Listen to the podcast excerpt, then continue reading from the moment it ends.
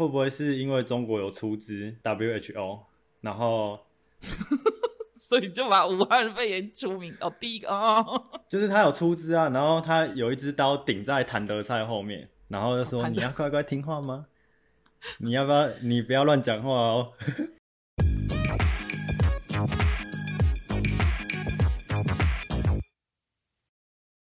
COVID-19 目前明确已知的首宗感染个案，于二零一九年十二月一号在武汉市发病，随后在二零二零年初迅速扩散至全球多国，逐渐演变成一场全球性大流行。截至二零二一年七月二十号为止，全球已经有国家和地区累计报告逾一点九一亿例的确诊个案。其中逾四百零九万人死亡，是人类历史上最大规模的流行病之一哦。世界各国对该病病死率的估计值差异甚大。截至二零二一年二月八号为止，多数国家该病的观测病死率在零点五到五点零之间，相当的大，因为国与国之间的差距。全球初步真正病死率大概是二点九 percent。欢迎来到两代画江湖，我是老江湖。我是小江湖，小江湖关于 COVID-19 的起源啊，有一些不同的看法。我开场用的是维基百科的资料哈，那你怎么看起源的议题？在早期啊，那个新闻刚开始报道的时候，很多都是报道说它是人为制造的，因为嗯他们在那个肺炎的病毒上面有发现人为加工的痕迹，就是他们好像有拼凑之前 SARS 啊或者是一些冠状病毒的特征，然后让它变得更强，让它可以更容易让人体去接收，所以才会造成现在这么大规模的传染。然后前阵子你在跟我说，武汉那个实验室其实有美国出资，对，据说某一些专案有美国出资。呃，让我十分震惊，因为我我一直觉得美国是我们的老大哥，然后他竟然会想要搞全世界人，或搞我们台湾人，或者是就是把全世界搞得这么动荡，然后也会害到自己。所以那一次之后，我就对于实验室产制的这个病毒产生一点疑惑。然后直到最近，我你说要讲这个主题，我才再去查一些资料，然后很多资料现在都是都是导向这个病毒是自然演替产生的。然后我不是科学家，我也是从二手资料去拼凑我能认同的东西。然后我现在也比较能接受的是，它是自然演替发生的，就是在动物身上啊，然后久而久之，他就开始会人传人，然后也变得越来越强势，因为这个环境的问题。但是我不能接受的是，在二零一九年末的时候，中国爆发的时候，他们初期的那种轻忽啊、怠惰跟隐匿疫情的态度，我不太能接受。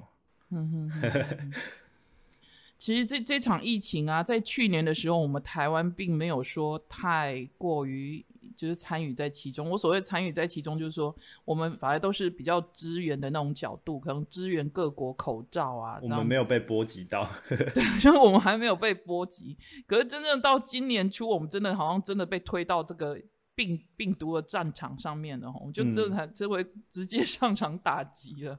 嗯，所以花了一年多的时间，我们其实守得很久，也守得很好。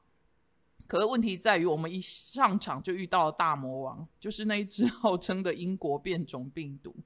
然后你知道变种病毒现在有变了好几种，嗯，就比如说在南非的是叫贝塔嘛哈，然后在嗯二零二零年十一月巴西发现叫叫什么伽马，然后现在最好发最多就像 Delta 现在对 Delta 病毒，甚至有 Epsilon 对吧哈？所以这些全部它都是用那一种所谓的希腊的字母是去做命名的。那你知道为什么他们开始用这些字来命名，而不是用原本的地名来命名吗？会不会是因为中国有出资 WHO，然后所以就把武汉肺炎出名哦，第一个哦。就是他有出资啊，然后他有一支刀顶在谭德赛后面，然后就说你要乖乖听话吗？你要不要你不要乱讲话哦？没有啦，世界卫生组织他我去查资料，他说在二零一五年他有提出一份新疾病的命名的指引，他要说不要使用人名地名、族群、职业、动物等等称呼新发现的疾病，以嗯免波及无辜的人或动物啦。哎、这样可是台风都是人名哎、我现在突然想要插话那件事情。哎、那为什么台风都要用人名哦？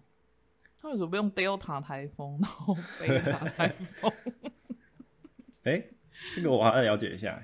但的确，比较严重的台风会被除名，像莫拉克就不见了。哦，所以难怪这一次新闻都提说那个不能说的台风名字。嗯，因为有严重 灾害的，他会除名。哦，嗯原来如此。嗯嗯。哦，好，我理解了。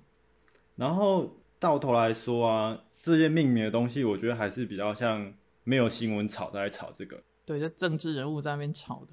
对啊，因为像我们一开始连中央都会讲武汉肺炎嘛，然后那个防疫大作战等等等等那个广告，它也会里面人也会讲武汉肺炎，那现在都改成叫 COVID nineteen。我上一集也讲了武汉肺炎啊，我后来就想说，那里要不要卡掉、欸？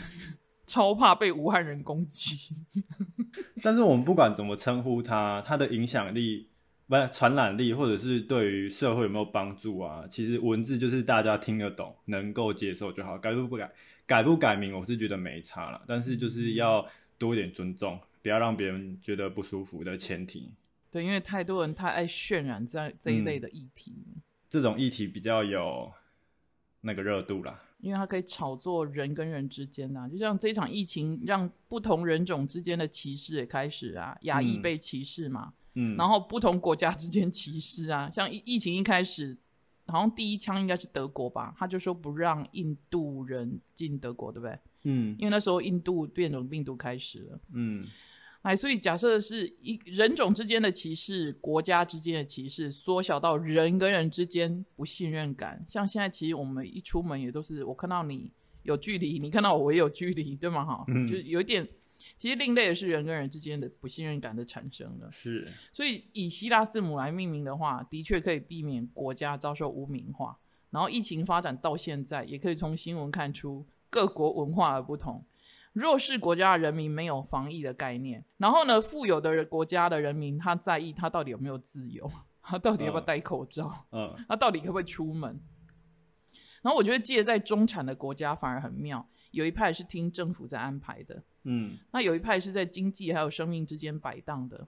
我到底选择要去上班呢，还是我到底选择乖乖就留在家里这样子？所以一一场疫情可以看出很多各国的风情，大到政府，小到个人的部分。所以嗯政府你看从施政能力可以看一下，那个人就是个人的生存智慧，比如说混打疫苗。然后你会发现阿妈，对，其实这一一直以来的新闻，我相信有时候我们难免也会跟着心情起伏。可是有时候跳开来看的话，你会觉得这场疫情其实充满了血腥、可笑、算计、荒唐。你怎么看？从大到国家，小到个人的改变，就是这场疫情。这场疫情无非是一场战争啊，而且应该可以说是第二次世界大战之后的第三次世界大战。哦，生化生化战对，生化战争，对，哦虽然不知道是谁引起的，或者是 大自然自己产生的，就人类自己引起的。对对对。但是假如说把视野拉到国家的等级讲，就先不讲内斗的部分，我们我们最大的假想敌就是中国共产党，一定有在背后去炒作一些无为不为，所以我是这样认为啊，所以才会导致我们疫苗到货这么少。然后你看我们邦交国的状况，就是可能今年跟我们是好朋友嘛，嗯，明年过后他就跟我们断交，然后马上又可以可以跟中华人民共和国建交。其实这这其实这个点就回复到你刚才讲，你说美国应该是跟谁站同一边的问题，政治没有永远的朋友。嗯，真的。然后讲难听一点，就是他们有这种小手段，也不是一天两件事情，大家都看在眼里，然后也不想要多提。但是面对这次疫情啊，也是给国家、政府、人民一个反思的机会。像我这几天看新闻，大家都很期待恢复到正常生活，但是我就在想说，时代跟疫情都走到现在，然后大自然的反扑也已经呈现在我们眼前。如果恢复到过往正常的生活，那还算正常吗？在当下的状况，应该就是当下的正常吧，没有所谓的过往的正常，现在的正常吧。嗯，因为因为我就在想说，大家都很想出去拍拍照，然后很想四处玩。但是像现在这个状况，以前的正常生活可能到疫情过后比较趋缓，这时候可能是需要做到做改变的时候。像、嗯像我我的话，以出游当例子，我是很喜欢爬山，我也是一个户外咖。嗯，但是我们是可以减少国际之间人流的移动呢。哦天哪，我跟你得病，我不是户外咖，我是出国咖，所以我们两个刚好相反啊。像我就会思考说，天哪，我到底民国几年才可以再去我想要去的国家？呃，比如说，我非常想要去秘鲁，一直没有去嘛。嗯然后你看秘鲁疫情也是属于严重的地方，嗯连南极都有了。嗯，呃，那假如说要出国的话，其实也可以有更多的配套措施，或者是隔离政策、防护办法等等的，就是让、哦短期内我没有那么乐乐观，我是倾向我去买个 VR 还是 什么眼镜戴着的。你说在家里坐着哦，金字塔哦，对巴黎铁塔。然后想闻那个味道就自己喷这样子。那那我你去埃及的时候，你你可以请我啊，我在旁边用沙子。不用，你就找便便的味道，比如说坐骆驼的时候，我就想象我在坐骆驼，然后你用便便的味道，哦，真的，因为骆驼还蛮臭的。哦真的。哎、我们离题了，赶快回来，以免我又开始讲埃及金字塔。你知道 我一讲起来，大概可以讲三集。经验丰富，经验丰富。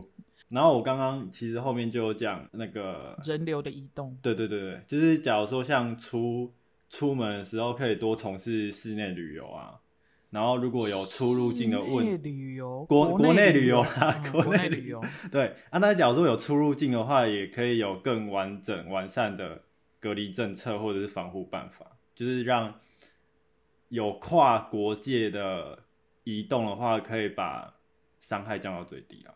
嗯就是新时代的来临了。你知道台湾有一家，我不自觉想要离题一下。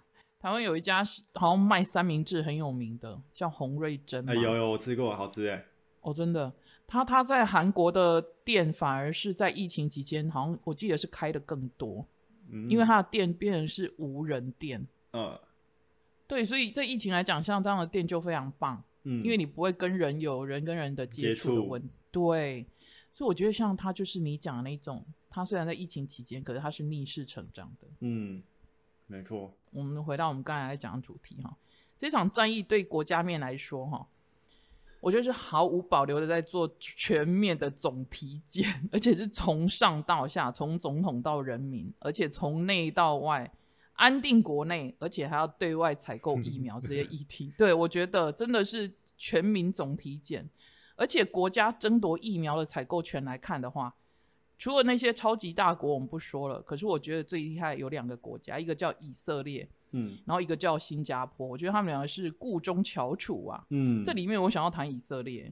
我们就不谈那种负面的例子，我们来谈正面的例子，嗯看他们到底是如何买到疫苗的。以色列跟新加坡几乎是以经营一家完美采购公司的模式在经营采购，我这么觉得哈。嗯以色列他投资这个 Pfizer，他就是一开始疫情期间他就知道 Pfizer 有在做这个了，他就开始投资 Pfizer，嗯而且在疫情的当口，就在去年的六月的时候，他们就用双倍的价格买疫苗。哦，所以他们是还没有确定有这支疫苗就买了。呃，应该说他们知道他们在研发，因为 Pfizer 在去年年初就开始在研发了，嗯然后就是等于我们农历年间他们就在研发了，而且好像不到一个月他们就处理完了这样子。是哦，蛮厉害的。应该是说 B N Bio and Tech 这家公司啦，嗯然后他再去找 Pfizer 做量产还有实验，嗯因为 Pfizer 比较大这样子。嗯嗯然后呢，anyway，那时候以色列就用 double 的价钱买疫苗，这是第一件事情，而且他还承诺 Pfizer 说，假设我们全民打了疫苗，那些数据也会让你使用。嗯可是你认为以色列他没有在做自己的国产疫苗吗？有哦，他自己有在生产他自己的国产疫苗，而且目前目前目前已经在三期了。嗯哦，预计在二零二三年上市。然后我觉得最厉害的点是，他们的国产疫苗要在二零二三年上市，可是到二零二三年之前，他都把疫苗的量买够了，你懂我意思吗？嗯所以它是无缝可以接轨的。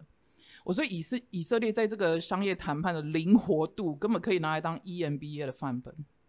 第一件事情疫情开始的时候，他的总理是亲自打电话去跟 Pfizer 采购疫苗的，嗯，因为他跟 Pfizer 老板好像是算是就是好像都是呃犹太人的样子，是，所以犹太人跟犹太人之间，我们生意常说的见面三分情，更何况 是彼此拉关系，对吧？哈。呃，所以其实他展现了组织的灵活度，他不会一定说哦，我要让采购疫苗的人去打那通电话，嗯，他其实是可以亲自下海的。这叫什么？在古代叫御驾亲征啊。第二件事情，我觉得人命关天，所以他用双倍的价格，他一定都要买到。嗯，第三，他达到了做生意最高的境界，叫做 win-win 双赢。以 Pfizer 来讲的话，发展初期需要大量的数据，甚至金钱，没错吧？哈，但是它可以双倍的价格给啊哈，而且数据它也可以从以色列得到哈。假设你可以拿到双倍价钱，又可以拿到九百万个使用者的数据，如果你是 Pfizer 的老板，你要不要连夜加工给他？绝对出货。绝对出货嘛，然后用 DHL 二十四小时就再到了。所以在国家还有商业的经营面上，我觉得以色列打了非常漂亮的一仗。嗯而且就像我刚才说的，他们预计打第三季了，嗯，太厉害了。然后他们的库存量可以一直挡到二零二三年，他们的国产疫苗上市，嗯完全接得上来。我们的库存还快过期了欸，我今天在看新闻，笑死。哎，小江湖，那你知道以色列如何快速的施打疫苗吗？他们连施打疫苗都有那个非常酷的 SOP 这样子。为了避开那个冷链的问题，哈，他们直接叫人去机场打。对然后因为他们也有，他们也有那个制度，就是把人类似造册或编排排列序号，然后你进货今天进货多少，可能一百万，好，然后我们就叫这些人去那里直接打下去，然后快速的完成疫苗的覆盖率。没错，没错，我真的觉得这个国家怎么这么的强大？他们真的是生于忧患，死于安乐的代表哎，嗯，因为他们长期都是那种面临战争的国家，所以他们可能做这些事情都非常的有纪律这样子。或许他们的凝聚力也比较高，嗯，因为我之前我有听他们说是人全民皆兵。啊、对对对，它也是一个全民皆兵的国家，嗯真的是。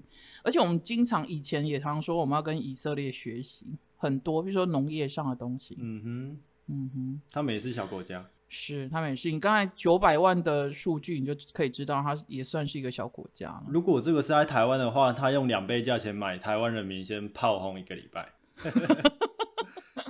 然后打到的时候就忘记骂的。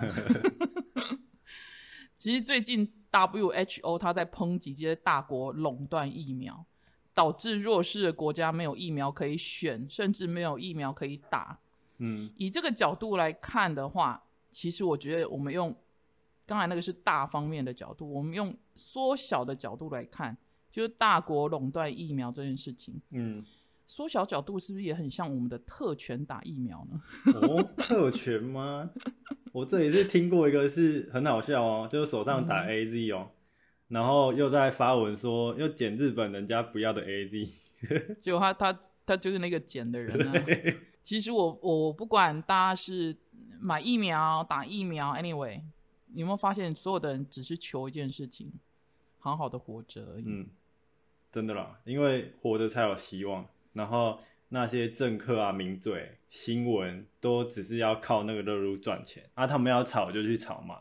然后我的我的方法是新闻少看一点，然后可以多听我们两代话江湖，打打嘴炮休闲一下。然后如果如何防止假新闻攻占呢？就是少看嘛，然后要广看一点，就是不要只看中什么啊，可以什么都看，什么都看这样。我个人是蛮平均，就是分开看新闻的时间，某一台我看个三十分钟，嗯某一台三十分钟，然后大概得到一个中立的角度，这样。这种很好，就是要广纳不同同温层的东西，你才不会陷在里面。而且千万不要随他们的情绪起舞，就偶尔起舞一下没关系，但是也不要太那个。嗯，像这种局势比较低迷的时候，但是人人都在吵的时候，我们更需要正向的能量。有我们就很，我们就蛮正向的，对不对？对，偶尔嘴炮一下嘴炮还是要的，因为算是情绪的发泄。嗯就，像我我哪某天接到我一个同事的电话，他我就是听他讲完这样子，让他消化一嗯下情绪，我觉得这样是健康的，这样是健康的。就是为自己而活，为自己找路，不要怨天尤人，对有本事就去做，不要只出一张嘴啦。所以其实在这个时期，不管是国家还是人民还是个人，大家其实都是为了好好的活着而已。真的，好了，感恩大家今天的收听。请问你打疫苗了吗？嗯，还没，还没。没有，代表你还年轻。我有申请了啦，还没有接到简讯通知。我也申请啦、我同事那天问我说你打吗？我说 我这么年轻，怎么可能打得到我呢？哎、但是我有些同学有打了、欸，嗯都在 IG 上面 po 文说，好像被车撞到，他们为何能打到？我可以问一下吗？就是我不知道他是不是有在不同的类别，所以有优先。OK I don't know。OK，那谢谢大家收听喽，我们下礼拜见，拜拜。拜拜。其其实现在很矛矛盾的点就是，有些人他有机会去可以去打了，可是他那边挣扎说，要选哪一支？对他就是要等。有些人他就是想要等那个 mRNA 的，莫德纳后边听。对，就是他要等莫德纳，然后还有人还在想说他可不可以等到对你讲的 BioNTech 还是 Pfizer，反正都同一家这样子。那时候新闻有一阵子是在报说长辈可以打疫苗，但是是 A Z，然后他们到门口说哦 A Z 有，然后就回家了。我我在我在这一件事情上面是采取还蛮随缘的态度。我当然心中有自己最想要的那个、那个、那个金杯，金白色哈，对对，金杯那个 vaccine。可是我就是能打到什么就打什么，我甚至连国产疫苗我都愿意打的、欸。啊，我也我也准备好要打国产的欸，就是我们打算为国这样子加油。把 把手臂留给国产疫苗。对我其实有到那样子的地步了，可是最终嗯好像或许不用，我可以打到疫苗，在这礼拜我或许可以打到，我也不知道啦。就是我我是随缘啦，但是我知道有些人反应就很大，有些人反应很大，说为什么我现在就要去打？因为现在打就打那个也、yeah, you know，人家嗯抖内我们的，打国际认证的，对对，现在现在去打是打国际认证的。但是之后疫苗也可以选啊，就是看你要连雅或者是 哎，我我我我其实还蛮相信某一位企业老板说的，哎，他说到年底的时候，哈，他是、嗯我我是相信企业家在看东西的视野一定跟我们不一样。他说他觉得到年底的时候，哈，或许晶片还抢不到，但是疫苗会满地都是。哎、什么意思？就意思是说，疫苗的生产速度只要加快的话，或者是它有授权给更多国家，像是我记得 BioNTech 它有授权给南非，就接下来它南非也可以生产。哦哦哦，所以一年可以生哦，产几亿剂，供整个非洲大陆用这样子。哦是哦。所以假设这一些供应链开始下去的话，或许像真那个企业老板说的，到年底的话，疫苗是遍地都是。这样子算是一个还蛮正面的推估，大家就不会像现在这么恐慌了。是的，就是打这个又要思考会不会怎么样，打那个又怎么样，其实各有优劣啊，真的。